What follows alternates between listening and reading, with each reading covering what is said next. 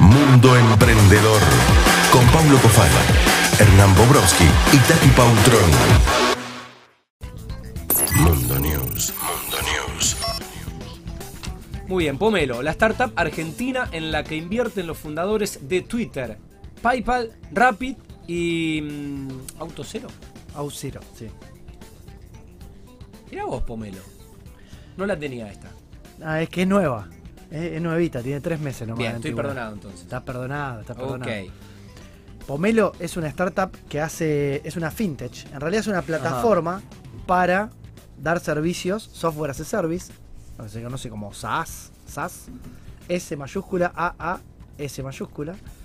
eh, que principalmente lo que, lo que tiene de interés es que fue constituida por tres expertos de la industria fintech de Argentina y que conocen muy bien el ecosistema latinoamericano. Ajá. ¿eh? Eh, y bueno, esto- estos tres muchachos, todos tienen un pasado en la industria. eh, Son uno, estos tres de la foto, mira. Sí, los, tres los ahí tres ahí muchachos de ahí la los foto. muestro, Gerard. Lo está mostrando, perfecto. Eh, uno es Gastón Irigoyen, que es el cofundador y el CEO, que venía de trabajar en. Fue, fue uno de los primeros empleados de Google en Argentina, el quinto precisamente. Eh, y después fue el CEO de Naranja X, la fintech de tarjeta naranja. Eh, ahí se conoció con Hernán Corral, que es otro de los cofundadores, que trabajó en Mercado Pago. Y el tercero es Juan Fantoni, que era del área fintech de Mastercard. Ajá. O sea que eh, acá vemos un claro ejemplo de cómo un equipo emprendedor conformado por especialistas eh, no necesita cinco años de trayectoria como startup para pegarla. Los tipos ya tenían el negocio armado y en la cabeza y ya veían todas las deficiencias, lo- lo- los puntos de dolor, como se le llama, a la problemática de, generar tarjetas. Lo que se dice es que esta, empresa viene a ser una plataforma de servicios que permite que todas las fintech puedan agilizar su mecanismo de, por ejemplo, lo que hace Walla de dar una tarjeta a los usuarios. Todo ese proceso regulatorio en cada país lleva mucho tiempo. Entonces, poder replicarlo eh, con una infraestructura común eh, es sumamente interesante. Hoy trabajan 15 personas, pero ya están buscando 60 más en Brasil y en México. ¿Y sabes cuánta plata levantaron? ¿Sabes cuánta plata levantaron? No leí. 9 millones de dólares. ¿eh? Y el fondo y el inversor principal eh, es el fondo Monagis de Brasil, dirigido por Caio Bolognesi. Y que dijo lo siguiente cuando le consultaron sobre la startup. El equipo está muy bien posicionado para capturar una oportunidad de miles de millones de dólares gracias a su amplio conocimiento del sector fintech en Latinoamérica. ¿Esto en tan solo tres meses? Claro, en tres meses la lanzaron y ya está. O sea, le dieron nueve palos verdes. Ya están contratando 60 personas, ya tenían 15 con 75 personas y van a seguir reclutando porque ese dinero generalmente se, es para llevar adelante una idea muy exitosa de generar una plataforma y con esa plataforma permitir que un montón de startups del sector fintech se puedan montar sobre esa plataforma, que es muy caro desarrollarla cada una por sí mismo. Entonces, lograron posicionarse como una muy buena para todo el sector LATAM, que le compite a varias de Estados Unidos, pero fondos de Estados Unidos, de Brasil y como 15 inversores tuvo, entre los cuales la, justamente la noticia dice que están fundador de Twitter, fundador de PayPal, fundador de Rappi, un montón de exitosos emprendedores tecnológicos apoyaron esta compañía argentina, así que es muy prometedora, acaba de lanzarse, pero tiene mucha mucho potencial. Por lo que estuve viendo, trae una solución muy práctica a, a diferentes problemáticas que, que se dan en el mundo emprendedor. En el momento de decir, bueno, tengo que digitalizar un sistema de pago o tengo que incorporar nuevos canales de financiamiento. Entonces, desarrollar la tecnología de cero. Por más que veamos muchos emprendedores ¿no? que están intentando hacer cosas en Argentina, fijémonos cómo estos chicos en silencio no puedan llamar y captar la atención de, de estos tremendos inversores ángeles que están en el mundo y que saben invertir, ¿no? Eh, a veces veo muchas notas en los diarios locales, en los medios locales, sobre a lo mejor algún intento sin base tecnológica eh, relacionado a todo lo que es financiamiento digital y, y fijémonos que de alguna manera los, los que realmente son idóneos, cuando salen al mercado, cómo pueden captar la atención de los Sí. jugadores eh, más poderosos de, de esta industria, ¿no? Claro, y aparte se cree que los emprendedores tienen que tener 20 años y estar en un garage, siempre decimos lo mismo. Sí. Y estos ya son tipos que tienen trayectoria en la industria, deben de estar entre 45, 40, 45, 50 años, ya tienen 10, 15 años de experiencia en la industria. Entonces es mucho más fácil que vos pueda, se te pueda ocurrir una idea de negocios a partir de la experiencia de haber trabajado en los líderes del, del- del sector. Y a partir de ahí es mucho más fácil emprender. Completamente. obviamente. Completamente. Bueno, punto y aparte, eh, esta fue una noticia de los colegas eh, de, mm, de Punto Biz, el portal digital Rosarino, una noticia de ayer, 16 de mayo de 2021. Pasamos a mm, la segunda nota de esta sección. Spotify. Quisieron comprar el Arsenal, eh, quisieron comprar mi club en Inglaterra. Canciones más escuchadas y cómo funciona el pago de regalías. Es una nota, bueno, hay dos notas en realidad linkeadas, una de Clarín y la otra de La Nación. Sí. ¿Qué pasó? Y a ver, Spotify está en, en este último mes en, en las noticias por varios temas. El primero fue que aumentó los planes de suscripción en casi todo el mundo. Yo no me enteré, lo tengo por débito automático. Claro. Yo tampoco. Bueno, acá en Argentina pasó de 139 a, 100 no- a 179 pesos la, la- el, el plan premium de, de evitar las publicidades, ¿no? Pero lo interesante es que muy poca gente sabe cómo funciona el modelo de negocios. Un día, si quieren, podemos preparar un programa, contar bien cómo es el tema de las regalías de esta compañía que, siendo tecnológica, logró cambiar y revolucionar la forma en la que accedíamos a la música, ¿no? Eh, antes, obviamente, comprando discos de todo tipo. Primero eran discos de vinilo, después fueron eh, de discos compactos, después fueron DVDs. eh, pero iPod. hoy, hoy es streaming. ¿eh? Sí. Hoy, primero vino Apple con iTunes, con la tienda de las canciones a un dólar, para poder descargarlas.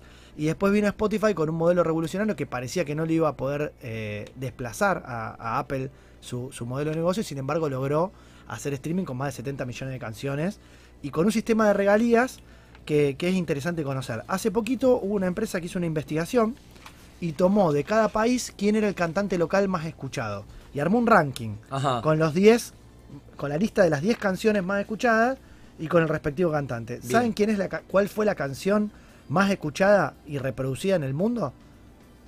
Shape of You de Ed Sheeran. Con 2.724 millones de reproducciones. ¿eh? 2 billones, que siempre hablamos del término billón. En este caso, reproducciones. ¿Saben cuál es el costo promedio? O sea, lo que le paga Spotify a cada artista por cada reproducción en promedio mundial. Y ahora voy a explicar por qué en promedio mundial. El 0,0049, o sea, el 0,005% de un dólar. O sea, los 5 milésimos de dólar. Les paga por cada reproducción. Ahí está, mira el tema. Ese es ¿Eh? el segundo tema. El primer tema de los populares de Ed Sheeran, el, el británico, es eh, Perfect. Que es un Sí, pero sí, también. fí- fíjate bien la cantidad de reproducciones. Va a ver que a veces ya no lo ordena más por, por- por cantidad. Fíjate que tiene, tiene 2 Ahí mil está. millones y el otro tiene mil. Sí.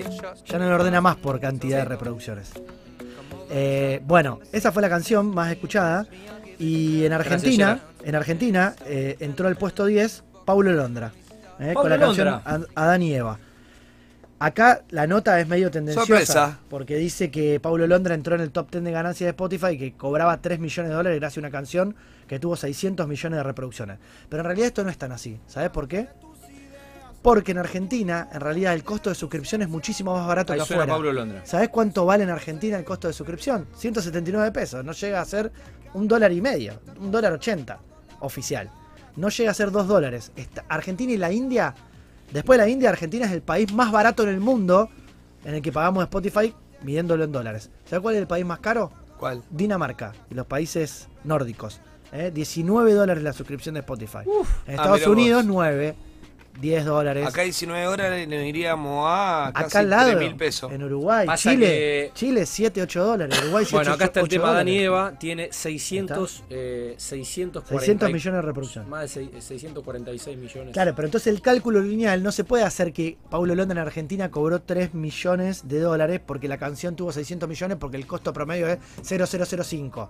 Porque esa cuenta no es para Argentina, porque a, a él le van a liquidar porque ellos tienen geolocalizada de dónde son esas reproducciones. En un promedio. Entonces, si las reproducciones son en Argentina, que la gran mayoría de reproducciones de Londra están en Argentina, él va a cobrar el 0,005, pero no del, del- del total. Se va a dividir esas reproducciones por la suscripción de los países donde cada persona paga. Obviamente que estas plataformas necesitan unos algoritmos monstruosos para poder calcular y liquidar regalías, eh, pero son justas, porque cada uno cobra de acuerdo a la cantidad de reproducciones y de acuerdo al sitio geográfico donde esas reproducciones son y al costo de suscripción que paga usuario, cada usuario por escuchar esa música. Pablo, Bien. me imagino que será que está recibiendo la regalía al dólar oficial, ¿no? Porque Seguramente. Y además tuvo un problema legal, Pablo Londra, eh, con sus productores colombianos.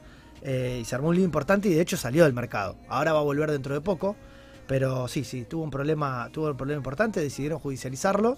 Y bueno, eh, se retiró un poco. Así que es una buena noticia para él, por lo menos, seguir vigente en Spotify. En Dinamarca, bueno, es el, el- el estándar, el estándar de vida el, eh, y, y el estatus. Bueno, eh, los países nórdicos eh, son los de, eh, bueno, ni que hablar, eh, bueno, sí, Dinamarca eh, y Suecia también. Sí, Finlandia. Finlandia, Islandia, Noruega. Noruega, bueno. Es, es muy cara la vida, muy cara la vida. Y, y dentro de la vida Spotify, evidentemente, eh, también. Pero bueno, son otros ingresos también. Son altos los impuestos que vuelven en servicios, en infraestructura, en Claro. salud, en educación. Pero Nosotros se tenemos- sabe, se sabe que, Sí, son países baratos. Tenemos la costumbre a veces nosotros de cuando nos sentamos a comer afuera, lo que sea, siempre estamos viviendo en pesos, obviamente, y a veces hay ciertas cosas que son un lujo, ¿no? Y hay cosas como esta que por ahí son accesibles. Eh, si lo comparamos en dólares, ¿no? Y sobre todo con lo que pagan en otros países del mundo, considerando al dólar como moneda, digamos, común, más allá de que, de que, de que cada uno paga en su moneda local. Muy bien, esta fue la. Me gusta, la, la de Spotify. No, no recuerdo el nombre ahora, vos seguro, Colo, que lo tenés. El nombre de. mm, el dueño de Spotify. Porque también fue esta. Fue noticia esta semana, y esto lo vinculo con, con el periodismo deportivo con el fútbol. Hizo una oferta para comprar el club inglés Manchester. eh, el club, inglés de, de- de Arsenal, el club de Londres. Daniel Eck. Daniel Eck. Ahí está, Exactamente. gracias, Gerard. 35 años tiene. Sí. eh, Sueco. mm, La empresa es sueca. Sí, eh, así es tu, es, es tu look, es tu onda. Se ve Sí, que, hue- se ve que peladito. vuela también, no es, ah, no, es- no es- no no pelado al pedo. Un poco más gordito, che. Está medio hizo, grosso, hizo- un par de palitos más que vos en, en- en lo que va un poco de, mejor. en lo que va de su carrera. Ah, pero- no sé, desde ese punto de vista, capaz que- Bueno, hizo, hizo una oferta y el dueño del Arsenal, que tiene un dueño, un accionista, eh, le respondió que no, esto fue noticia Me ayer. mataste, Tati, es bastante fulero. ¿Eh? El- No, no, no, solo vi que era pelado, solo vi que era pelado. eh, solo vi que era pelado. Pero el muchacho vuela. 3.700 millones de dólares tiene. ¿Eh? Muy bien. Está, está estimada su fortuna. Tiene 38 años y tres hijos. Mirá. Está casado con Sofía Levander. Y po- Ah. hu- hubiera, hubiera bueno. comprado un club un poco más exitoso, que, que gane algo y que, que le genere felicidad. ¿Sabes lo que es el. Arsenal? Hoy es, un- es una especie de Newell en Londres, una cosa así. Listo, y cambio de tema, ¿eh? porque. Dale. Para, por eh, menos me precio le vendemos Newell si querés. Bueno, tercera y última Está- noticia está- de está la la sección argentina.gov.ar. Comercio Interior dictó una medida cautelar contra Facebook. ¿Qué pasó? Bomba, bomba, ¿Qué la pasó? bomba de la ¿Qué semana. pasó? ¿eh? Este sábado pasado eh, tuvimos, nos encontramos con justamente la novedad. ¿Por qué el sábado? el sábado fue justamente porque Pasaron cosas el si sábado. todos, te- todos que somos usuarios de WhatsApp, el 76% de la población argentina en teléfonos móviles usa WhatsApp. Ajá, ¿eh? Y WhatsApp pertenece a Facebook, al igual que Instagram. sí. Eh, todos habrán entrado en estos últimos días y le habrán aparecido los nuevos términos y condiciones, acepta esto, la política de privacidad. Sí, y uno demás. le da para adelante. Sí, le pone pero- I agree. Exactamente, pero situación que empezó en enero de este año, cuando Me acuerdo. y, eh, se armó un revuelo importante. Ese revuelo de enero terminó en la denuncia de una colega, Joana Faliero, eh, especialista en privacidad y en, y en protección de datos personales de Buenos Aires, Qué grande Joana, Muy generó jurisprudencia. muy inteligente y muy, muy capaz y muy trabajadora, y justamente se cansó de a veces de que eh, muchas veces nos quejamos o teorizamos sobre estos temas y no accionamos. Y ella se puso el equipo al hombro, metió una denuncia en la Comisión de Defensa de la Competencia y denunció a la compañía por monopolio, por abuso de posición dominante. Porque WhatsApp, que depende de Facebook, más Instagram y demás, tiene un monopolio sobre sus usuarios, prácticamente, pues no hay competencias. Telegram y otras eh, mensajerías instantáneas son de muy poco uso en relación a- al poder que tiene WhatsApp.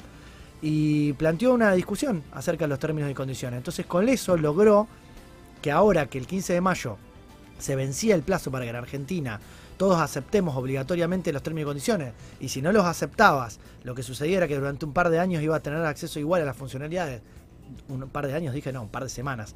Y después de esas semanas, chau, se te iba a borrar el WhatsApp. No se te iba a borrar el programa, pero no lo ibas a desinstalar, pero no ibas a, recibir, ibas solamente a recibir llamada y algún mensaje y no ibas a poder contestarlo. Entonces, lo que pasó es que a partir de esa denuncia eh, se abrió una investigación. O sea, por 180 días, la Secretaría de Comercio Interior, a través de la resolución que se dictó el sábado y que hoy salió publicada en Boletín Oficial, eh, vía Comisión Nacional de Defensa de la Competencia, aplicó, abrió un procedimiento de investigación y sanción contra la compañía por abuso de posición dominante y por la comercialización, obviamente, sospecha de comercialización de los datos los personales Mm. con fines más allá de los necesarios y en violación a las leyes de protección de datos personales. Así que muy interesante la movida, esto no recién empieza, y, y invocando también cuestiones importantes como las que tienen que ver de la ley de defensa del consumidor. Sí, Porque a veces la gente se confunde y cree que ser consumidor es comprarse algo eh, en, un- en una tienda, en un local físico o por comercio electrónico. Y ser consumidor es también ser usuario, aunque sea de un servicio gratuito como WhatsApp. No pagamos, sin embargo somos consumidores para ir a Argentina y no tendríamos por qué estar litigando como consumidores usuarios en la justicia de Estados Unidos. No se puede hacer una prórroga de jurisdicción. Así que dijo, una empresa no puede ir con sus términos y condiciones más allá de las leyes locales, que son de or- orden público, no se pueden modificar.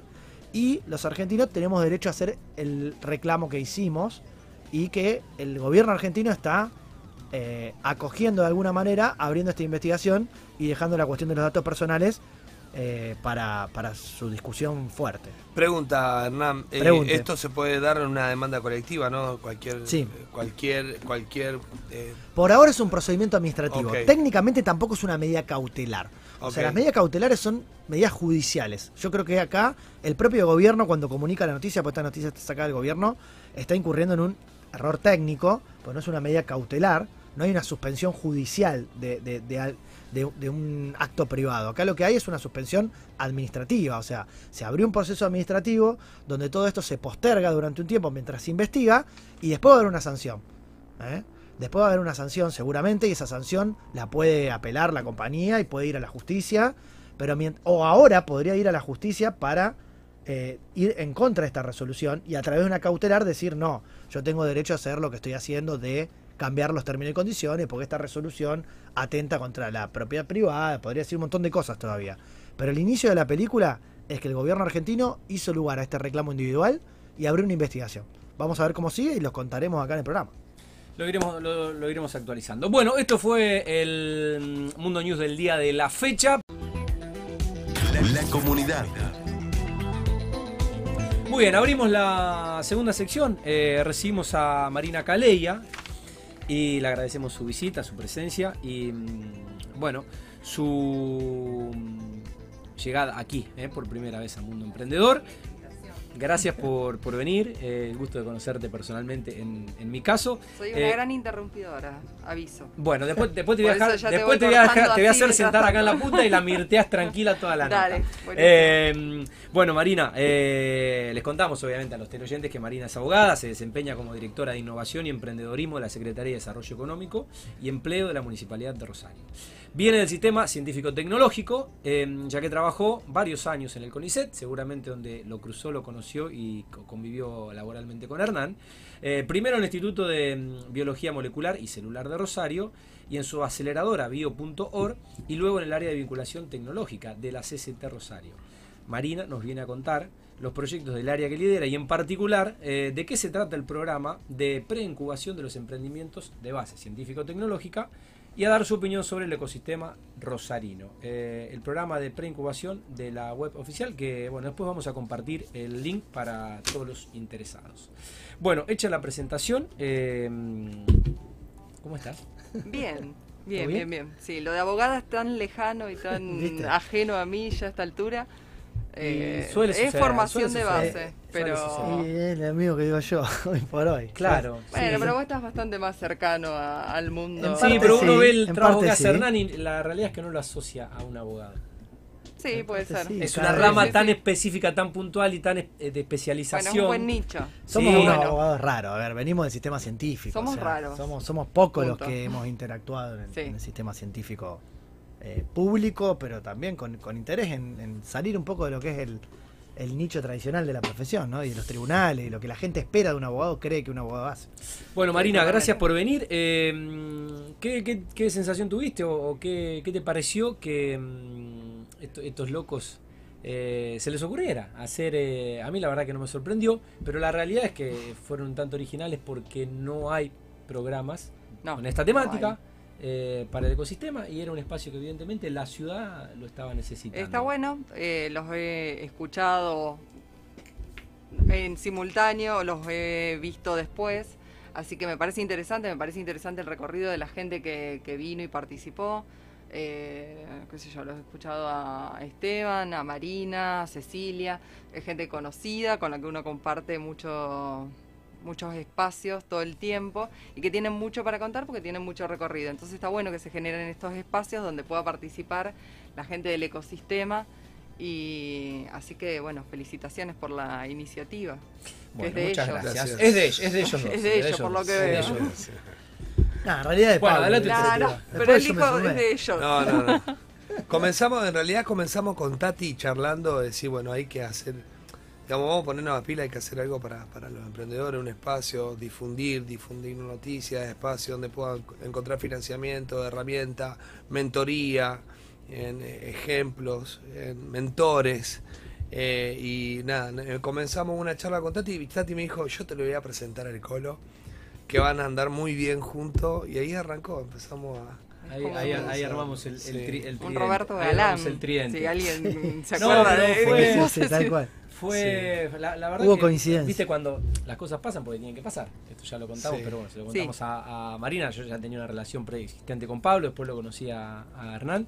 Y a medida que él me iba charlando, yo lo iba escuchando y iba pensando en Hernán. Y dije, bueno, esto solo es posible si eh, Hernán se suma. Y ya después, el día que los presenté, se coparon, empezaron a hablar tres horas. De y cualquier yo cosa menos de programa. Bueno, Claro, igualmente y- eso y- suele pasar claro, en el mundo y yo quedé, emprendedor. quedé Sí, así dije, bueno, qué bueno. Yo la Totalmente. verdad que súper... eh, Bueno, fue- con fue Pablo está- reconfortante. Es algo habitual. Con Pablo está trabajando Jerónimo Gieco también, ex compañero nuestro Sí. en, CCC. Y- y Go- Gonzalo Gonzalo Gaitán también. también. Ah, qué duro. Todo, O sea, está sí, toda, la, toda la- la dupla que Vos te estás llevando todo el sistema. todo el sistema No, público, después pasaron a hacer master plan, empezaron siendo emprendedores Me y ahora están trabajando con Pablo. Buena Sí, gente sí, los dos. sí. Sí. O sea, súper pro- Bueno, me acordabas Dos cuando vos capos. decías el tema de, de la profesión, ¿no? De abogacía. Jerónimo en realidad trabaja como project o como CEO de, de varias compañías que él está incubando y no ejerce como abogado. No, Otro. Jero es De- súper inquieto. Otro, otro que fuimos convirtiendo a poco. Claro, pero no ejerce nada, me tengo que decir, Jero, Bueno, es tengo que si te pones que... a pensar en esa oficina, eh, fue lo que fuimos pasando de Todos. formación, con la misma formación, terminamos deformándonos en otra todos cosa. nos deformamos en otra cosa. Deformando. Deformándonos en otra en buena hora que nos deformamos. Le digo, Jero, el otro día, che, el Colo tocó un tema pacto societario. Creo que en estas situaciones necesitamos un pacto societario. Para que lo voy a investigar, me dijo. Sí, sí. Digo, a la semana Muy se lo reclamo. Jero, ¿está el pacto societario? Y dice, no, lo voy a llamar nada. Nada, muy capo. Jero. Bueno, arrancamos la nota. Vamos, ¿Eh? vamos, ¿Qué les vamos, parece a ustedes vamos. que Sí, sí, sí. No, no te, no te pongas ansioso. No, bueno, pero hace, un poco al, hace un poco al vínculo. Con Marina nos conocemos hace muchos años. Eh, yo estaba como responsable de vinculación dentro del CCT Rosario, lugar que compartía de algún modo también con ella, porque ella dentro de un instituto particular, que es el IBR, un instituto muy prestigioso en materia de, biología molecular y celular acá en la ciudad, que depende de CONICET y de la Universidad Nacional de Rosario, eh, interactuábamos mucho. Ella como vinculadora dentro de un instituto y yo como de la estructura que nucleaba a todos los institutos. Eh, y después Marina estuvo también, fue par- parte del equipo cuando yo dejé ya de trabajar en el sistema. Ella ya pasó al, al CCT, Rosario. Y también, bueno, BioR, que Claro, co- corrijo ahí por ahí la pronunciación inicial. BioR fue una aceleradora específica, pionera. Fue la primera aceleradora que Claro, emanó. BioR se empezó a, a gestar dentro de lo que fue de lo que es la oficina de vinculación tecnológica de CONICET Rosario cuando surge la iniciativa del FONSE eh, en la gestión anterior cuando se plantea que se van a va a salir una herramienta para potenciar aceleradoras científicas y tecnológicas. Ahí empezamos a pensar nosotros en armar un proyecto dentro de la misma institución científica, dentro de CONICET, que sea una aceleradora y aplicar al fondo. Después, nos, digamos, y eso es parte del recorrido que hace que terminemos en este programa de preincubación. Exacto. Eh, pero después nos dimos cuenta que en realidad nuestro foco tenía que ver con una instancia un poco anterior a la que hacía foco el FONSE. Sin embargo, nos preparamos para hacer eso, eh, juntamos nuestros socios y fue una gran experiencia y una, digamos, una experiencia innovadora dentro de lo que es el sector público y una, y una institución como CONICET que es bastante conservadora. Sí, de hecho, a ver, lo que sucedió mediados de la década anterior y principios de esta fue que se puso mucho foco en el financiamiento de la ciencia y la tecnología en general desde el lado del Ministerio de Ciencia. Después se volcó un poco más el financiamiento dentro del Ministerio de Desarrollo Productivo, que creó el FONSE y demás. Y se empezó a hablar de emprendedores a nivel nacional con un montón de programas. Ahí se creó el Club de Emprendedores que, bueno, hoy ahora Marina nos va a contar, pero que, que, que tiene que ver con el área donde trabajamos. Yo sigo trabajando en el equipo de, de, innovación de la municipalidad, que ella hoy lidera, y bueno, es como que se unieron los dos mundos de algún modo, y es un poco lo que buscamos, que, que la ciencia y la tecnología no esté aislada de la producción, sino también que pueda servir de base para, para eso. Digamos, también se fueron como buscando distintos modelos. En un, en un principio se pensó que se podía convertir a un investigador en un emprendedor. Ahora ya eso está un poco más replanteado, lo que se trata es de dar herramientas o en todo caso de buscar un macheo, digamos, buscarle un socio que pueda mm. llevar adelante la parte de negocio sin necesidad de sacar a un investigador de la mesada. No es necesario. Así podemos darles herramientas como para que puedan tener un diálogo con una empresa y puedan entenderse. También para eso están las estructuras intermedias, para facilitar ese diálogo. Pero bueno, ahora lo que estamos tratando de generar es en base a toda esta la experiencia que fuimos teniendo dentro de CONICET, un programa para buscar ideas, buscar proyectos dentro del sector científico-tecnológico o de emprendedores que usen conceptos que se basen en ciencia y, y tecnología para ayudarlos a probar, a ver si hay un mercado, ayudarlos, no quiero decir ayudarlos a fracasar, pero de alguna forma de achicar ese, a ver cómo decirlo sin decir fracaso otra vez, pero si la idea no va a funcionar, que, que no funcione lo antes posible. Sí, un mínimo aplicable, una aceleración.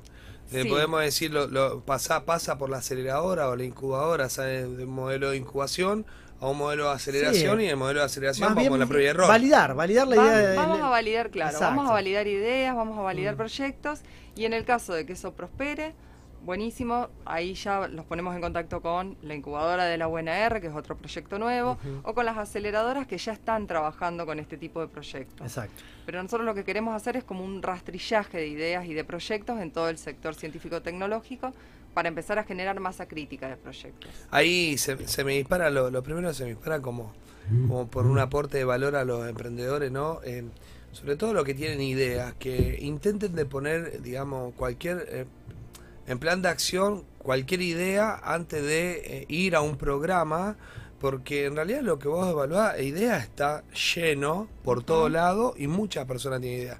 Ahora, ¿qué hiciste vos en el momento que vino esa idea? ¿Qué, qué, qué, acción eh, llevaste, llevaste a cabo? Para poder empezar un poco vos a validar si estás por buen camino en la idea que, que estás pensando, ¿no?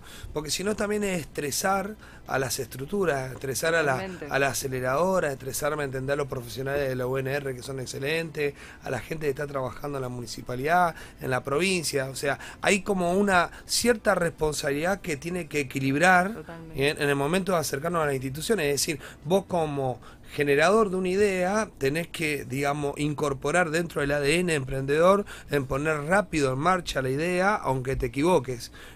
Porque si no es como que me pasa, nosotros estamos trabajando un poco en una especie de incubadora, y como que escuchamos todo el tiempo flacos que vienen y, ponen valor en la idea, y en realidad, drásticamente, la idea no tiene valor si no está en el mundo material.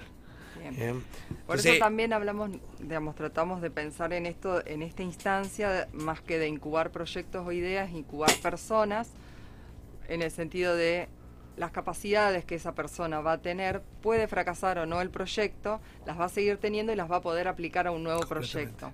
Entonces, darle herramientas a quienes tengan ganas de emprender o no, a lo mejor tienen una buena idea, no tienen ganas de emprender, pero sí es un un proyecto vinculable con alguna empresa regional o no, o es, más escalable, pero no necesariamente, no queremos ni convertir eh, gente en emprendedora que no quiera hacerlo, ni, ni llevar adelante ideas que, como vos decís, son solo ideas. Queremos dar herramientas a las personas que tengan ganas de hacer algo, sea transferir o sea emprender para tener su propia empresa. Sí, en ese sentido es muy interesante también el modelo de trabajo que plantea una de las aceleradoras que suele hacer scouting ahí en el sistema científico, que es Gridex, Gridex. donde hace ese macheo un poco de lo que Marina decía, ¿no? Buscar al investigador que tiene un proyecto, que tiene una idea y que obviamente tiene iniciativa emprendedora para no hacer lo que se conoce más bien como ciencia básica y pensar por ahí en alguna solución que pueda llegar a, a algún producto, algún proceso, alguna mejora en, en- en algo más concreto que podamos percibir y mm, sin embargo, eh, en vez de que esa persona tenga que hacer el camino del empresario y, y aprender todo lo que no sabe de negocio y demás, vincularlo sí con alguien que ya viene con herramientas teóricas y demás, y que puede llegar a ser el CEO de la compañía y que tenga a esa persona como líder científico.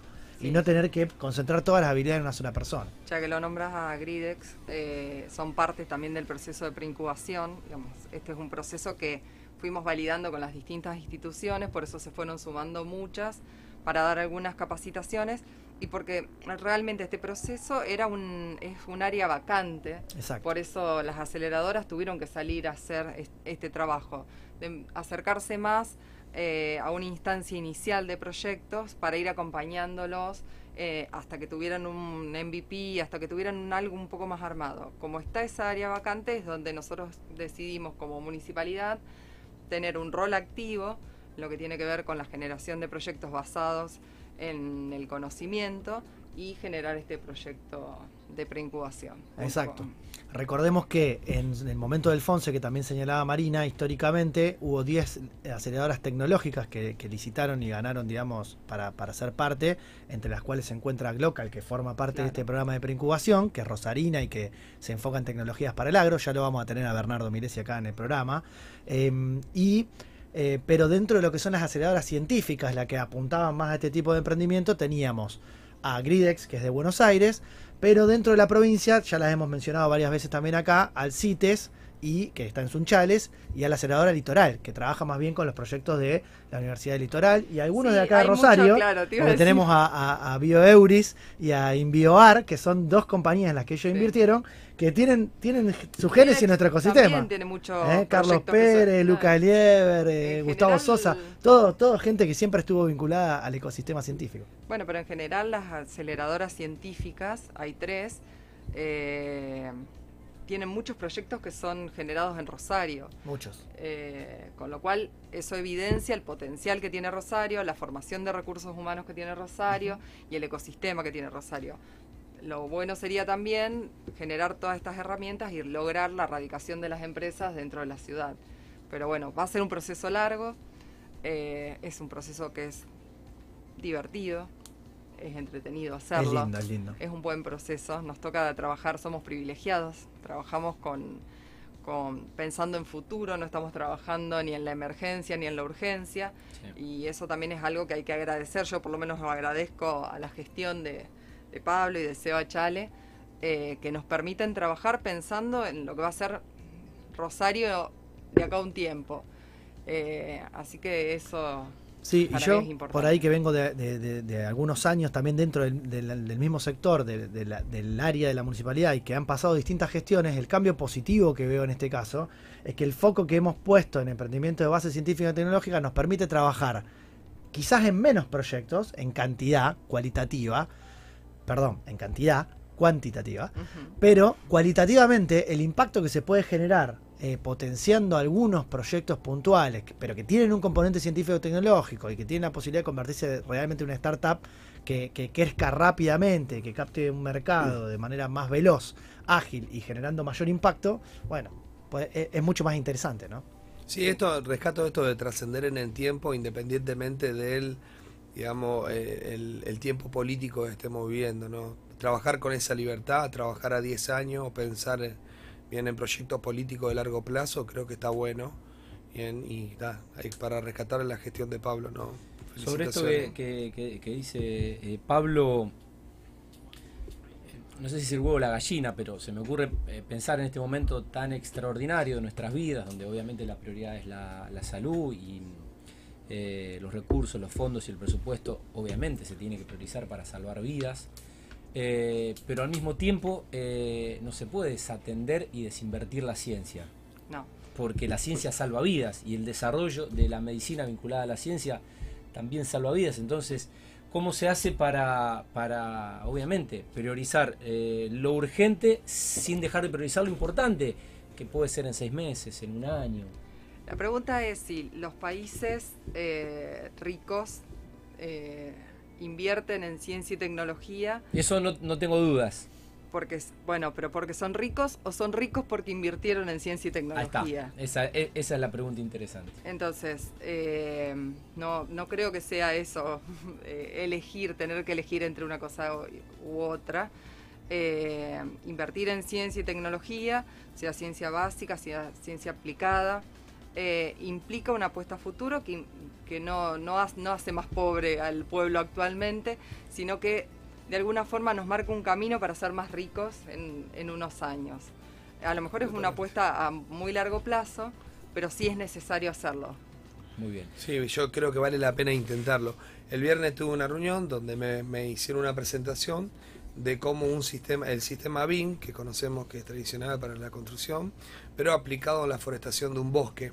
En cómo por medio del sistema BIM puedo monitorear 30 años de evolución de un árbol y cómo puedo tener datos de esa misma evolución y cómo puedo planificar un bosque en función del sol, en función del agua, en función de la lluvia recurrente, bien para saber cómo tener control de la evolución de, de ese bosque. Y la verdad que tecnología aplicada a forestación. No, es más que eso, ¿no? Entonces me mostraban, en uno de los bosques que estamos planificando con la empresa, en uno de nuestros proyectos, me mostraban cómo el sol afectaba a cierto sector. Entonces en ese sector teníamos que tener otra especie de árboles, porque estaba afectando ¿no? la posición del sol ¿bien? al crecimiento y al desarrollo de ese árbol. También nos mostraban cómo las lluvias recurrentes de 20 años, 100 años y 300 años podían afectar en otro sector a cierta a ciertas especies estábamos pensando en, en- en plantar en el bosque, ¿no? Y yo estaba asombrado porque en realidad es tecnología aplicada y decir, bueno, che, puedo plantar un árbol en mi casa, Bien, porque la tecnología es abierta y puedo tener el control de la evolución de ese árbol por 20 o 30 años. Bien. Y estaba tremendamente sorprendido, ¿no? Y en esto de pensar a futuro, ¿no? Pensar el, el planeta que queremos y pensar en cómo podemos aplicar tecnología ya creada, vinculante con cosas que son relacionadas al medio ambiente o a industrias tradicionales, ¿no? Porque el BIN normalmente se utiliza para la construcción. Sí. Sin embargo, el proyecto que me trajeron, BIN aplicado en, a la evolución de la plantación de un bosque. Y yo para mí fue un descubrimiento extraordinario. Ah, por eso también la- las ventajas de- del cruce disciplinario Claro. Es necesario que sucedan esas cosas, si no quedan como muy enfrascadas y, y tenés un montón de, de proyectos en potencia que, que están buenísimos que, y pasan esas cosas, que vas combinando.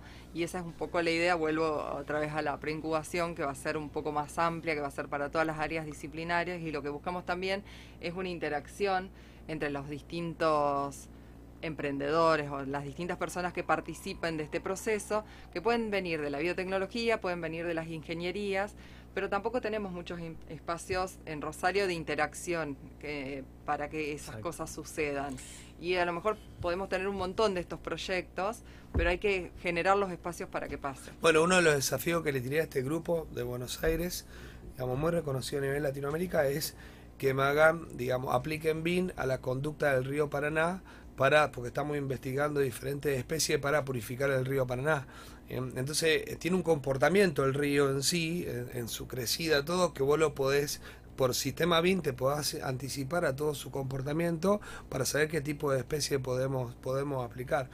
Y yo decía, qué interesante esto, ¿no? Por ahí escucho mucho ruido de muchos emprendedores que hablan o muchas personas que salen a dar notas sobre lo que es el medio ambiente, bien, pero ¿cómo podemos vincular esto con la tecnología? Bien. Y para mí el viernes fue un descubrimiento, fue un antes y un después en cómo pensar estos tipos de proyectos verdes, ¿no? Obviamente estoy obsesionado con emitir desde Santa Fe un bono verde y creo que lo vamos, lo vamos a estar logrando en en muy poco tiempo, bien, pero digo, tecnología y tecnología aplicada para otras industrias, bien, y vemos acá cómo, cómo, cómo empieza a funcionar. No, eso eh, está bueno. Eh, iba a mencionar algo y se me fue. Eh, Iba- iba Yo creo Marina, que es perdón. importante mencionar. Ah, no, iba a contar lo de. Fixit, que también participa Ah, lo de de, Fixit, nuestro sí. pro- el- del proceso de preincubación. Pablo está certificando ahí como Sí, empresa como empresa. Bien, con bueno, Matías. Matías Galíndez Con Matías. eh, va a Mandamos estar saludo a también Matías, a Irene. dan- Saludo, Matías. dando una capacitación justamente que tiene que ver con esto. Es, es el camino hacia, hacia donde vamos, el sistema B. Sustentabilidad. Entonces, bueno, eh, ver un poco el enfoque de lo que es la economía circular, eh, introducir esos conceptos también mm, es interesante porque eh, también en función de lo que vos decís, tenemos que ir hacia ese lado. Sí, hace Sí. dos semanas estuvo Romy Gleria de Maima también. Y bueno, Sí. siempre Bueno, la idea es también. visibilizar todo lo que es el impacto. Tremendo el eh, trabajo de militancia que hace Matías, ¿no? En- Sí, en tremendo. Tremendo. Y aparte súper generoso. Sí, Tremendo. es muy generoso con el conocimiento, eso es cierto. Yo lo que te iba a decir, Marina, es que me parece súper importante mencionar a todas las instituciones que forman parte del programa y contar que ya está abierta la convocatoria, cómo inscribirse, Bien. hasta cuándo está vigente Ya y está demás. abierta la convocatoria hasta el 13 de junio, hasta las 23.59 del 13 de junio. El 30 de junio esperamos empezar. Eh, pueden seguir oficial. las... ¿Cómo? En la página oficial de, de- de de la MUNI municipalidad. está el, el formulario, pero pueden entrar por nuestras redes Exacto. del espacio Innovar, Instagram, Twitter, Arroba Facebook. espacioinnova.r. punto R. Se nota que soy parte del equipo, ¿no? Porque voy haciendo chivos Totalmente, vos, vos- vos vas diciendo las cosas importantes. para no olvidarnos de nada. No, yo el otro día en la presentación, terminé la presentación oficial y me olvidé de pasar el link, las fechas, agradecer a las instituciones, así que gracias por... Ya, ya le agarré la dinámica a los medios, ¿viste? Hay que. Marina, yo si los chicos me permiten, te quería, Dale. te quería consultar. Bueno, antes te, te pregunté un poco del presupuesto de- del Estado y mm, ahora la pregunta es más vinculada obviamente al empresariado. Eh, ¿Cómo se está comportando eh, el empresariado rosarino y de la región y qué visión tienen eh, justamente para el desarrollo, para, para, para potenciar y para todos estos proyectos que, bueno, estadísticamente algunos son viables, prosperan y, y son escalables. Y hay empresas rosarinas que han logrado bueno, dar, eh, trascender la circunvalación. Sí, en general eh, trascendieron la circunvalación, nos gustaría que, que haya... Claro, que vuelva algo de lo Que que, vuelvan. Que estén adentro. que, No, que lo, que que- estén en que- que lo Rosario. que ingrese quede. Eh, pero más allá de eso, eh, hay un gran interés por parte del Ajá. sector empresarial.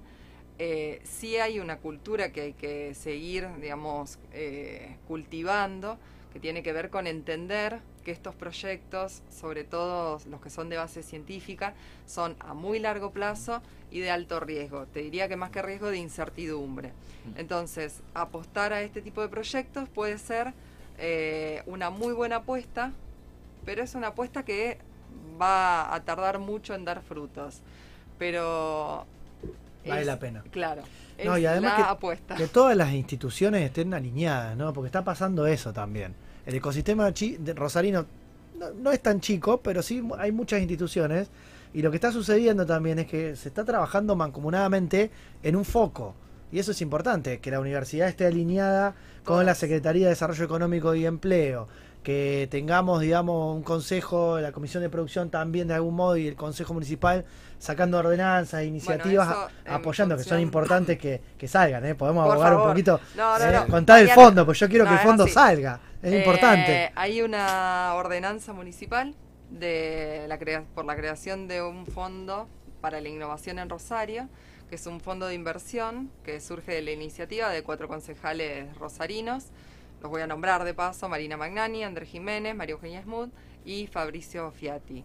Eh, el año pasado salió la ordenanza, estuvimos trabajando en la reglamentación, hicimos algunas modificaciones y posiblemente, digamos, ya el otro día estuvimos reunidos con la Comisión de Presupuesto, posiblemente ya eh, esas, eh, esos cambios se introduzcan en una nueva ordenanza para hacerlo un poco más prolijo, pero lo más probable es que en, este- en el transcurso de este año tengamos el Fondo de Rosario, que ahí va a ser también una posibilidad para quienes quieran invertir en este tipo de proyectos, eh, para poner plata en, el Fondo de Innovación y que sea, digamos, que tengamos todo el camino completo, que tengamos una preincubación, que tengamos incubación, que tengamos un fondo para acompañar los proyectos y que tengamos también, como tenemos, una ordenanza de, de suelo productivo que permita que las empresas se radiquen en nuestra ciudad, que eso independientemente de lo que pueda hacer, eh, del margen tributario que pueda dejar, lo que genera es muchas fuentes de trabajo. Exacto.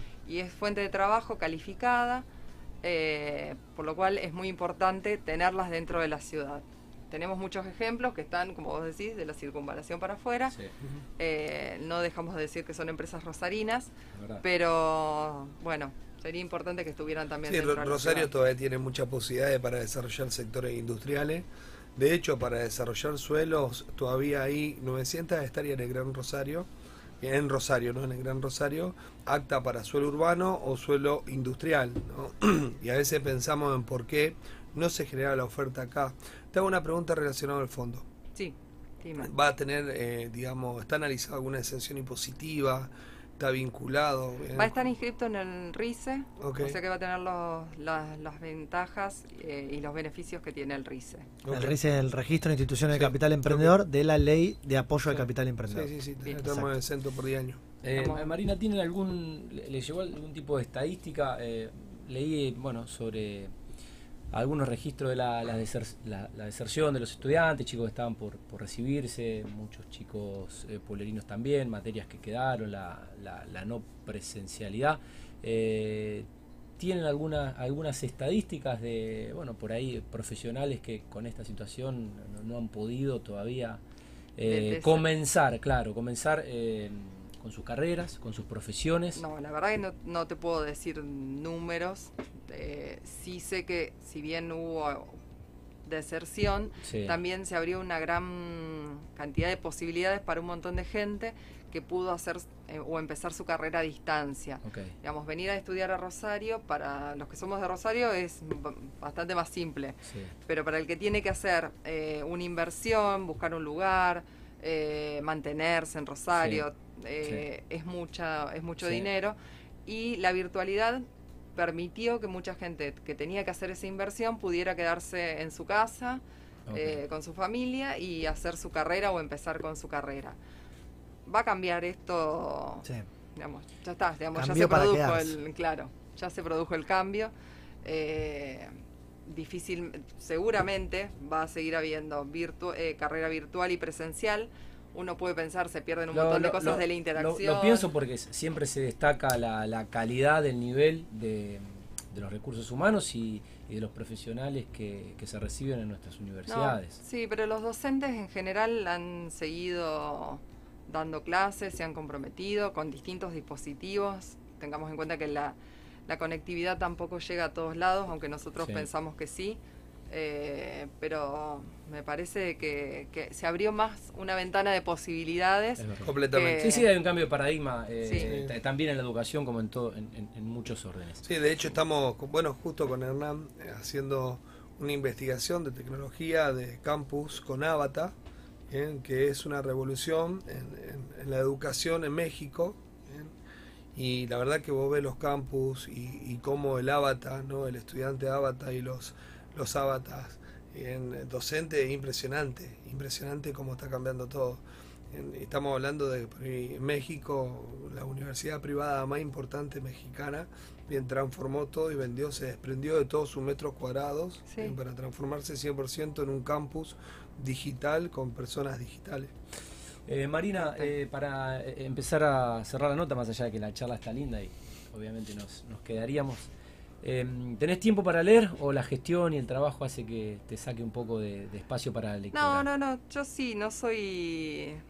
eh, me gusta, digamos, hacer otras cosas, no soy de las que está todo el tiempo trabajando. Y está, está perfecto. Pero no sé si les pasa a ustedes que los últimos año y medio fueron bastante difíciles, por lo menos para mí, para concentrarme en, en la lectura. y si tenés el teléfono en un radio de un metro es, es difícil concentrarse, meterse en la lectura, aún, no, no- aún no- sin teléfono. Eh, Sí, bueno, a mí me pasa la que el teléfono es muy, Hay- es muy, es muy- Hay una es- afección es- es es emocional, muy hay una invasivo, afección espiritual es donde, muy invasivo. donde se hace Sí, difícil. A ver, cómo eh, se desdibujó lo, lo personal y lo laboral en este contexto Sí, es sí, sí. tremendo. Sí, claro, totalmente. se perdió Es- el es- límite es- para claro. poder marcar ese Es equilibrio tan necesario entre Tal cual.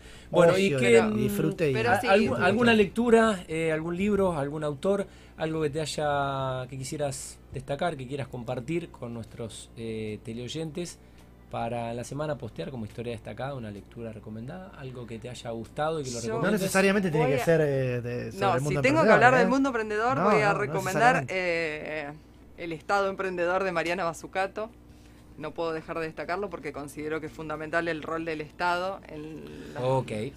Ahí vamos por ese lado. Eh, y si tengo que recomendar libros en general, voy a recomendar algo que me, me gusta a mí. Eh, puedo recomendar de el- la trilogía. No, ahora estoy pensando si son tres o cuatro libros de eh, La amiga estupenda de Elena Ferrante, que es una autora napolitana y está buenísimo. Sobre ¿Qué- todo, ¿Cuál es la, la temática o el género? son dos amigas eh, de un barrio de Nápoles Ajá. que la historia transcurre desde los 40, que es cuando ellas se conocen, de dos familias, también las dos pobres, eh, hasta los 2000, y cómo van transcurriendo sus dos vidas totalmente distintas, una a partir de su educación, de que puede seguir con su Ajá. educación, y la otra no, La la, ot- otra no. Pero es un vínculo que no se rompe en ningún momento, ni para bien ni para mal, pero no se rompe nunca. Y hasta ahí nos contás. Bueno, Qué amigos, ¿alguna otra inquietud o consulta? a- No, saludar al equipo, ¿eh? saludar a, Sí, a- a Valen a todos, a Valen Ríos, Ríos, a A Ian. Ian Sweeney, a Alexis, Alexis. Greenberg. Eh, A Alexis Tati que también, te puede ayudar mucho también con el tema de los peces, me quedé pensando. sí, porque Alexis trabajó en el acuario. en el Trabajó mucho tiempo, también. él es, Qué bueno. trabaja en acuicultura, sabe mucho. Mirá que me acuerdo de memoria. Mañana lo, lo Alexis. Jero. Mañana le digo, Jero, mirá, Alexi. Sí, sí. llámalo. Sí, totalmente. Habla con él porque yo te lo sabe paso. mucho. Él sabe un montón. Bueno, sí, A Tati, Tati- Gasparri, Tati que Gasparri es la también. actual secretaria de Ciencia, Tecnología e Innovación Productiva de la UNR, que fue la directora anterior y con quien seguimos trabajando Exacto. Todo el tiempo. Y a todo el Bueno, equipo de la gracias por-. No, ¿Por venir? una Sí. cosa que nos quedó pendiente es mencionar todas las instituciones que forman Eso, parte de la preincubación. Ahí va. Fixit, Creando Futuro, el Polo Tecnológico de Rosario, la Bolsa de Comercio de Rosario, Glocal, Gridex, Serendip, la Universidad Austral, el Ministerio de Ciencia y Tecnología e Innovación de Nación y el. Espacio Innovar, por supuesto. Y después dos personas que también son muy queridas eh, en el ecosistema, que es Liliana Bark y Carolina Gásquez, que también nos van a estar ayudando con, con este proceso. Pero esto, insisto, no se hubiera podido hacer sin toda esta gente que colabora Esta con gente está nosotros. laburando. Impecable. Bueno, Gracias a felicitaciones, todos. eh, éxitos obviamente en la, en la Bueno. gestión, estaremos renovando la invitación, por lo Que pronto agradecerte este, este rato. Eh, y bueno, bienvenida al programa. Bueno, muchas gracias. Bueno, Gracias por eh, venir. esto fue mm, la comunidad. Eh, tuvimos a Marina Caleia, que es directora de innovación y emprendedorismo de la Municipalidad de Rosario. Diccionario Emprendedor. Bueno, Customer Journey. ¿Qué dice la Real Academia Española sobre la experiencia del cliente? En inglés, eh, Customer Experience, abreviado CE o CX, es el producto de las percepciones de un cliente después de interactuar racional, física, emocional y o psicológicamente con cualquier parte de una empresa. Esta percepción afecta los comportamientos del cliente y genera recuerdos que impulsan la lealtad y afectan el valor económico que genera una organización. Eso dice la Real Academia Española sobre, bueno, Customer Journey. Pero em, también hay que decir que em, Customer Journey se refiere al viaje. Camino seguido por el cliente a través de los llamados puntos de contacto antes de tomar una decisión de compra. Puede ser visualizado en un Customer Journey Map. Bueno, hay una definición, hay fases, hay un propósito y también hay problemas. Y de todo esto nos habla el doctor. Sí, el Customer Journey es el viaje eh, que es el recorrido que hace el consumidor, el, usuario, a la hora de adquirir, ¿no? ¿Cómo tomamos esa decisión de compra? ¿Por qué lo traigo acá? Porque bueno, es dentro de la- depende de lo que compremos, ¿no? Obviamente que depende de lo que compremos. Si pensemos hoy por hoy, si queremos sacar uno, más allá de que está medio complicada la posibilidad de viajar, Sí. pero pensemos en el caso típico de quiero sacar un pasaje aéreo por internet. Bueno, Ajá. primero tengo que decidir el destino, ¿no? Primero tengo que saber a dónde voy a ir. Después seguramente voy a tener que buscar cuáles son las líneas aéreas que me llevan a ese destino. Pensemos en un viaje, no sé, a Europa, por ejemplo. Y capaz que entro en una plataforma tipo despegar, que me compara precios, capaz que voy directamente a la página de línea aérea. Entonces, ¿cómo compite la línea aérea con despegar para que vos adquieras el pasaje directamente a través de ellos y no lo hagas a través de un tercero intermediario?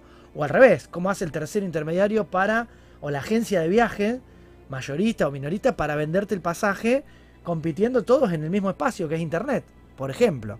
Entonces ahí hay un montón de técnicas en realidad específicamente lo que es el diseño de un sitio web se conoce como UX o User Experience, que es la experiencia del usuario, lo que nosotros sentimos como usuarios. Pero eso es solamente una parte del Customer Journey.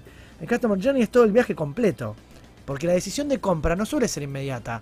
Cuando nosotros nos vamos a, justamente cuando estamos planificando, por ejemplo, un viaje, es algo que meditamos, es algo que requiere armar un itinerario, es algo que requiere no solamente comprar el pasaje aéreo, también hay que comprar el hotel, hay que comprar si voy a alquilar un auto, hay que armar todo una, una decisión de compra que involucra diversos servicios de distintos proveedores y para eso existen las agencias de viaje, porque a veces no ¿Sabes dan que creo que diste, armado. diste en la tecla? Eh, un día lo vamos a. Un día no. eh, cualquier lunes va- vamos a convocarlo a, a Martín Núñez eh, para que venga a charlar un, porqui- un poquito de marketing. Porque le- leí algo hace un tiempito que me gustó sobre, sobre la venta y, y- y este cambio, no sé si de paradigma o de visión, que por estos tiempos lo que intentaban vender las marcas eran sensaciones, momentos Exacto. no algo, experiencias. no algo material, una experiencia satisfactoria, agradable, eh, disfrutable. Y el Colo justo pone el ejemplo de un viaje, ¿no? Exacto. Eh, bueno, Eh, y pero a, a su vez él trae un montón de, de, de, de- de- puntos de conexión que tiene en el momento que vos tenés que decidir un viaje, para no confundir tampoco a los emprendedores. Bien, el 65% de la información que tu emprendimiento, tu producto tiene que tener, el, el 13% de tu cliente necesita tener el 65% de la, de la información en la nube. Y obviamente cuando están los puntos de encuentro, bien, tu cliente con el producto, es donde se llama o llamamos muy, muy moderno hoy la experiencia de venta, la Exacto. experiencia de compra. la ¿eh? experiencia, la experiencia Pero la no, experiencia. no, no, no confundir esto de marketing, o sea, tu cliente hoy necesita estar informado Exacto. más con la utilización de tanta tecnología. O sea, tu cliente antes que se contacte con vos ya tuvo que tener el Exactamente. 65% de la información total de su producto. hoy- hoy investigamos muchísimo en forma previa, ¿no? Para eso existen los blogs que nos cuentan experiencias. A veces creemos que son inocentes, a veces hay publicidad encubierta a través de ciertas opiniones de líderes de opinión, influencers y demás. Sí, yo creo que lo, a ver, como experiencia, como, consumidor, lo peor que te puede pasar, y me ha pasado a mí, yo a veces he buscado cosas raras, me gusta buscar cosas raras, y no, pero no para, o sea, no solo para comprar, y lo peor que te puede pasar es cuando sos curioso, tenés alguna inquietud, eh, si es algo medio raro, sofisticado, no es algo común, no encontrar información, No no encontrar blogs, Exacto. no encontrar links y no Sí. poder acceder, y eso eh, no está bueno. Y, y- y si lo llevamos a que vos querés comprar algo y no tener información, no saber quién lo fabrica, dónde se vende, dónde lo compro, cuánto, cuánto vale, Exacto. eh, con lo cual me parece que hoy la, la ansiedad que, que maneja la población mundial y el síndrome de ansiedad que- que tenemos todos, eh, hace que uno ya la información la descuente y que Sí. tiene que estar al Hoy, instante. hoy sí, y en el momento que queremos y cuando la queremos. Volviendo al ejemplo del viaje, ¿eh? sin con querer pretender confundir mucho menos, que, que a vos te den información turística del lugar de destino, más allá de la cuestión turística económica que puede promover, no sé, Roma, para que vos viajes a Roma, la agencia si te quiere vender un pasaje a Roma, te tiene que contar primero qué atractivos hay en Roma, o sea, y no te está contando qué bueno que es la experiencia eh, en, el, en el primera clase de la línea aérea que vos... O sea, hay mucha información que a veces no tiene que ver con el servicio, con la venta puntual, tiene que ver con el entorno que va generando, porque lo primero es dar a conocer el producto al grupo destinatario, pero está a la vez está creando el interés por el producto. Y después, un tiempo después, que ya recibimos la inquietud, bueno, quiero hacer un viaje, no sé a dónde, empiezo a investigar. Capaz que encuentro información de lugares que me permiten a mí decidir voy acá y no voy allá. Porque ¿quién no quiere conocer un montón de lugares? de- eh, eh, justamente cuando armamos un viaje, de- de- lo- más doloroso es descartar a todos los lugares donde no vamos a ir. Sí, sí, sí. Eh, y después de eso surge el deseo por el producto específico. Y después ya empiezo a buscar y a comparar precio. Y un montón de cuestiones. Y ahí empiezan a jugar los algoritmos. Y esto de que como usuarios, cuántas veces sentimos que nos escuchan. Es verdad, están los micrófonos prendidos, hablamos, conversamos, hacemos una búsqueda y, y esa búsqueda que nosotros hacemos de información deja rastros. Sí. Esos rastros se transforman en eh, ofertas. Sí, sí, Y hoy eso tiene que ver con cómo está armado el Customer Journey para que la experiencia sea exitosa y después al final se genere lo último, perdón, Sí. que es el lead, la, la conversión. Es decir, bueno, la venta se generó a partir de todo lo que preparé e hice antes para que esta persona que estaba buscando, investigando, termine decidiendo que compre exactamente lo que yo estoy ofreciendo y no otra Sí. cosa. A ver, ahí, bueno, repasamos un poco el tema de, la noticia, ¿no? Es saber que tenemos que dar eh, información para que nuestro cliente esté informado. Bien, eh, sabemos que los clientes se acercan a nuestra empresa, reciben el 65% de la información de nuestra empresa por el ecosistema digital. Eh, y bueno, hoy, hoy también está un poco, digamos, me, pa- me pasó en mi último viaje, investigando mi último viaje, ¿no? En que empiezo a probar el precio de vuelos y, y todo, y que me empiezan a bombardear con información, que hoy la sociedad está mucho más informada. Ejemplo, en mi último viaje estuve mirando uh, influencer eh, en el destino donde el cual me quería quería viajar donde los tipos me, me- me- contaban la justa bien de- de lo que estaba pasando en tiempo real de lo que estas empresas intentaban invadirme con información con cierta información manipulada por los datos que yo estaba dejando cada vez que navegaba y, un influencer me acuerdo eh, posteó en, en- estábamos viendo con el tema de Roma, me recorrí todo Roma con, el influencer y un influencer posteó una empresa mexicana que 24 horas antes eh, abre vuelos eh, a muy bajo costo y tenía vuelo, por decirte, me puse a investigar esa Sí, sí, página y tenía vuelo a un 30% del valor real de un, de un vuelo. Entonces, eh, interesante esto de poder. Ya no te van a pedir solamente... el dato. La, ¿Eh? gente, la gente ya te va a pedir Sí. el dato. Inter- interesante esto de, de poder, digamos, saber para nuestro emprendimiento que es necesario informar, Es es necesario. necesario, tener diferentes canales de información concreta antes que las personas se acerquen a nuestro producto y en nuestro producto es necesario, eh, digamos, generar la experiencia de compra sin manipular la decisión. Exacto. Porque la tecnología va avanzando tanto, pero también vamos avanzando nosotros como, como, como seres humanos dentro de la tecnología. Entonces, hoy a lo mejor estás súper bombardeado en el momento de estar navegando en alguna página de viaje y por otro lado un influencer te está dando la pauta justa Exacto. ¿eh? para Exacto. no meter la pata. Y además le voy a agregar una fase al viaje este, porque acá llegamos a la conversión que es la venta, pero todo lo que viene en la postventa, ¿no? Por ejemplo, generar un buen mecanismo de reputación online, o sea, que no te olvides de avisarle a tus clientes que ya te compraron. Vieron que a veces nos pasa con las aplicaciones, que te llegan notificaciones push, te llegan mensajes que te dicen, por favor, calificame, por favor, decí esto. Eh, contá cómo fue tu experiencia, porque de esa reputación también viven las empresas para que después puedan venir otros clientes, consumidores, usuarios, a apalancarse en la experiencia de los anteriores.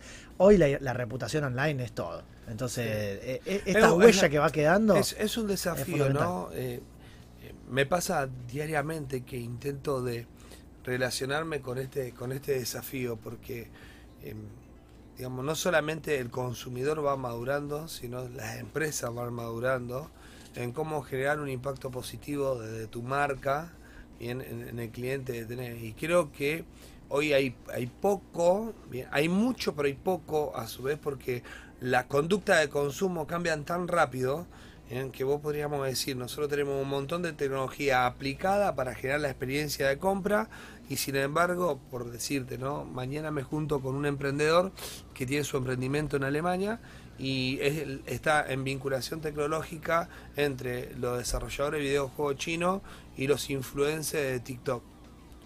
Entonces yo pensaba en esto, ¿no? Pensaba en esta empresa que él creó y decía, qué tremendo, ¿no? Cómo cambia la conducta de consumo. Entonces hay que como que tener mucha prudencia en lo que estamos probando en nuestro emprendimiento para comunicar en el ecosistema digital que tenemos, porque van cambiando muy rápido Las tendencias. tende- las tendencias de consumo. Exacto. Entonces, estar atento a todos esos cambios. Y, Bueno, de hecho, hoy se viene invirtiendo un poco. Invirtiendo me refiero no de inversión, sino de, económica, sino de cambiando el orden. Durante muchos años se viene hablando bastante de orientar todo hacia el gusto del consumidor. Y hoy se está revertiendo, revirtiendo la tendencia y haciendo eh, hincapié otra vez en que el producto sea de calidad, que el servicio sea de calidad, independientemente del gusto del consumidor, para poder ser más disruptivo y decir, bueno, si el producto, el servicio es bueno, la gente va a adaptarse, lo va a conocer y puede llegar a entender. Quizás por esto que vos estás diciendo también, Pablo, de que las tendencias hoy son... Sí. Si vos todo el tiempo te estás orientando hacia lo que el consumidor quiere, te perdés la posibilidad de innovar realmente en algo disruptivo. Completamente. Y, digamos, por, por otro lado, ¿no? Eh, recién se me disparaba esto de, de- de tener tu calificación online. ¿bien? Eh, cuidado y atento también los emprendedores con el miedo de que alguien te escrache porque en realidad para tu marca también es el juego el que Sí, cuando vos te exposición, expones mucho riesgo. bien, cuando vos te expones cuando vos expones tu marca es uno de los riesgos que corres Ni Eh, hablar cuando es tu marca personal, donde sos vos además, tu nombre y apellido. Exactamente. Pero ahora, no, no tener miedo en que eso te pase, porque es parte de tu proceso en algún Es momento. Bien, y, y que de alguna manera e- ese no podemos nunca conformar a todos y cuando hablamos del cliente estamos hablando de otro ser humano bien, entonces tenés que estar dispuesto también a equivocarte en el momento de que Sí. diagramar tu campaña de marketing Sí, sí. Y, y no es todo tan lineal no es que bien, eh, bueno mismo lo decía vos hoy con, con, con esta chica que generó me enteré, contra Facebook contra WhatsApp. O sea qué podría estar diciendo el CEO de Facebook el CEO de WhatsApp no fracasé como empresario porque en Argentina me metieron una cautelar bien o no sé en términos Sí, sí, legales sí, está bien dicho cautelar Sí, sí, sí, está bien, está bien. o sea, y fíjate cómo, ¿no? Cuando vos más creces como emprendedor, cuando más crece tu emprendimiento, cuando más crece tu exposición, en más eh, estás cercano a la crítica, entonces, digamos, como de alguna manera el miedo no lo paralice. Y en el mundo físico se puede extrapolar al mundo digital esto que siempre se dice, que no está bueno hacer todo perfecto, porque se pierde la posibilidad de que ante un error, que todos cometemos a la corta o a la larga cuando brindamos un servicio o un producto, eh, eh, ¿cuál es tu respuesta ante el error? ¿No? Ante el reclamo, ante lo que salió mal, porque hay cosas que van a salir mal. Ahora, si vos no- das una buena respuesta, ¿y cuántas veces no- nos reímos en Twitter cuando uno le manda una broma a las empresas de cable, que te contesta un robot, y que parece que le- le- les toman el pelo los robots, los humanos, ¿no? La inteligencia artificial no es tan inteligente todavía. No. Y, y- y se les toma el pelo a la empresa que supuestamente te tiene que ayudar con un reclamo. Y, mm, y bueno, nada, tener esa oportunidad en el mundo digital de que alguien te meta una crítica, quizás en vez de ponerte cinco estrellas, te ponga dos y se queje y te deje un buen review, te permite a vos responder Sí. con altura. Sí, o- responder o madurar. no y explicar y aprender, como Sí. bien vos decís, del error para que eso que duele eh, sea solucionado. Yo me acuerdo, eh, voy a contar y con esto cierro y no... Cuando empecé a hacer eh, videitos cortos eh, para los emprendedores me cargaban porque me morfo mucho la S y la R. Bien, entonces me- to- todo el tiempo en algunos círculos sociales me mataban, me mataban. ¿eh? Me mataban también por redes sociales. Muchos de esos flacos hoy vienen y preguntan, che, qué buen tema que tocamos el, el lunes. Che, Pablo, qué bueno, me enteré que tu emprendimiento en tal localidad. Che, me enteré que estás haciendo esto en Buenos Aires. Me enteré esto en España. ¿No? Entonces vos tenés que estar preparado para la crítica Y sí. Te hace, te hace mejorar, pero digamos que el miedo no te paralice en el momento de poder emprender, eh, emprender en tu ecosistema digital y estar abierto a que te critiquen porque vos también estás aprendiendo, sos un ser humano y no sos perfecto. Exactamente. Como experiencia de, de usuario, experiencia de cliente o como customer journey, que es el viaje del consumidor, Sí. tenerlo en cuenta como emprendedor a la hora de ofrecer. ¿eh? Llevarlo, guiar al consumidor a que esa experiencia de compra sea agradable. Darle la información, ayudarlo a crear la sea un necesidad, viaje, que sea un viaje donde vos vas, vas pasando fases. Exactamente. vas, eh, y acompañarlos, tratar de controlar todo aquello que parece que antes no controlábamos, que era, entró a mi local, lo atiendo bien, le, le sirvo un café y me compra y, y lo Ahora- saludo con respeto. ahora- Ahora hay mucho Tiene más. que haber mucha intuición Hay digital mucho porque más es todo detrás. e-commerce. Sí, Hay completamente. mucho más detrás y el comercio electrónico es tan grande donde vos no controlás casi nada. Cuando vos creés que te está haciendo clic para comprar, esa decisión se tomó mucho antes. Sí, Y hay completamente. seis meses de información que estuve investigando a lo mejor. Sí, completamente. Comparando precios y demás. Sí. Bueno, qué interesante, ¿eh? qué interesante. Eh, Clientes más informados. Lo vamos a. Esto era diccionario, pero fue medio caja de herramientas, fue medio Sí. valor agregado, fue un poco de todo sí, esto. sí, fue un lindo, fue un lindo mix, muy interesante. Eh, y lo vamos a, lo vamos a traer a, a Martín Núñez cuando tenga un ratito para nosotros para hablar también de, Qué grande Martín. de marketing. Saludos. Gran abrazo para él y, y para comunidad, la gente de comunidad creativa. Caja de herramientas. ¿Cómo me la complica, mi amigo? ¿eh? Así que mi amigo. Bueno, hoy, Namecheck Business Name Generator. Exacto. Son dos herramientas de código abierto y uso gratuito. Tenemos los links. Sí. Bueno, ¿qué es el Namecheck? El Business Name Generator. Sí, siempre digo la importancia de hacer eh, búsquedas a la hora de poner el nombre de un emprendimiento en internet. Ajá. La columna final va a estar relacionada a este tema, así que van a ser prácticamente. La columna final será en cinco, cinco, cinco consejos a la hora de elegir el nombre de tu emprendimiento. Esto es eh, sección valor agregado. Exacto. Pero tienen relación y hay un hilo Tiene, ti- conductivo. tiene relación en el hilo conductor porque el naming es el proceso de elegir eh, el nombre de un proyecto, ¿no? Y dentro de eso, siempre la gente tiene la costumbre de buscar en Google, de buscar en Facebook, en Instagram, si está disponible el nombre que elegimos. Eh, yo siempre digo que esa búsqueda no se tiene que agotar ahí, sino que también hay que hacerla en la oficina donde voy a registrar la marca, que es el Instituto Nacional de la Propiedad Industrial en Argentina, o en su equivalente en cualquier país del mundo que a mí me interese luego registrar la marca. Obviamente que el nombre tiene que ser registrable. Después vamos a hablar un poquito más de eso en, en la columna valor agregado. Pero encontré, buscando también, herramientas para compartirle a los emprendedores. Y también, vale la pena decirlo, a partir de una charla que dimos la semana pasada con las chicas de Don Web, que les mando un saludo, ellas hablaron de dominios, yo hablé de marcas. Y justamente eh, hay una herramienta que se llama NameCheck, que se escribe name de nombre, N-A-M-E, y check resumido, CHK solamente. O sea, namechk.com es una herramienta donde si yo quiero buscar si el nombre de mi negocio que le quiero poner a mi emprendimiento está disponible o no, pongo la palabra en el buscador y busca en 157 sitios y redes sociales al simultáneo. Y me dice si el .com está ocupado, me busca un montón de dominios, me busca un montón de redes sociales y yo veo si está disponible como nombre de emprendedor. Y ahí Tati lo está mostrando y yo voy a hacer una prueba en vivo. ¿eh? Dale. Voy a poner Muy Mundo bien. Emprendedor y vamos a ver qué sale. Ahí está. Namecheck. Voy a entrar. publicidad. A Namecheck. Lo bueno es que es una herramienta de código abierto, o sea, no hay que pagar nada para bueno, esto. le metimos la Entonces- publicidad al, al osito. Obviamente, obviamente, esto hay gente profesional que se dedica a esto, no va a reemplazar el asesoramiento profesional de diseñadores, creativos publicitarios, a la hora de hacer un logo y demás. No, no, pero sí podemos saber como emprendedores, eh, digamos, que tenemos herramientas a mano para que no se, no se nos encarezca el Y para que no sea proceso. una excusa, ¿no? Porque siempre decimos, no, yo no sé crear un nombre, no se me ocurren ideas. A nosotros nos pasa que vienen a registrar marcas que por ahí no son viables y no se les cae una idea. Entonces, bueno, ahora vamos a ver con la Esto otra también, herramienta. disculpa, eh, Sí. yendo contra mi interés en una de las empresas que estamos incubando, que es una empresa de marketing. Eh, nada, esto también, ojo las empresas de marketing, porque hace poco recibí un Ojo. presupuesto donde decía análisis de tu punto com. Yo decía, ¿este flaco qué, qué- qué me está hablando? Me trae análisis de un punto com. O sea, el análisis de un punto com lo hace con un montón de herramientas digitales que tenés para poder hacer un análisis, ¿me entendés? Si vos podés o no, registrar tu punto com, tu punto ar. Seguro. Bien. Y nada, las empresas de marketing se tienen que ayornar con el lenguaje actual, con todo este tipo de herramientas. Exacto, ahí puse Mundo Emprendedor ¿eh? en el buscador. No sé si se llega a ver el foco, creo que no hace foco, pero bueno, puse Mundo Emprendedor. Fíjense, lo que está en verde está disponible, lo que está en negro no. El punto .com está ocupado, el punto .net está ocupado, el punto .biz está, ¿Cómo por es? ejemplo, Lo que está en verde. eh, libre, está libre para poner Mundo Emprendedor, por ejemplo, punto .tech o punto .site. Ah, El dominio está libre. Ahora, si me voy a nombres de usuario en redes, fíjense que está todo en ¿eh? amarillo. At- Atenti, eh. acá está todo en amarillo. Atenti Mundo Construcción, Colo.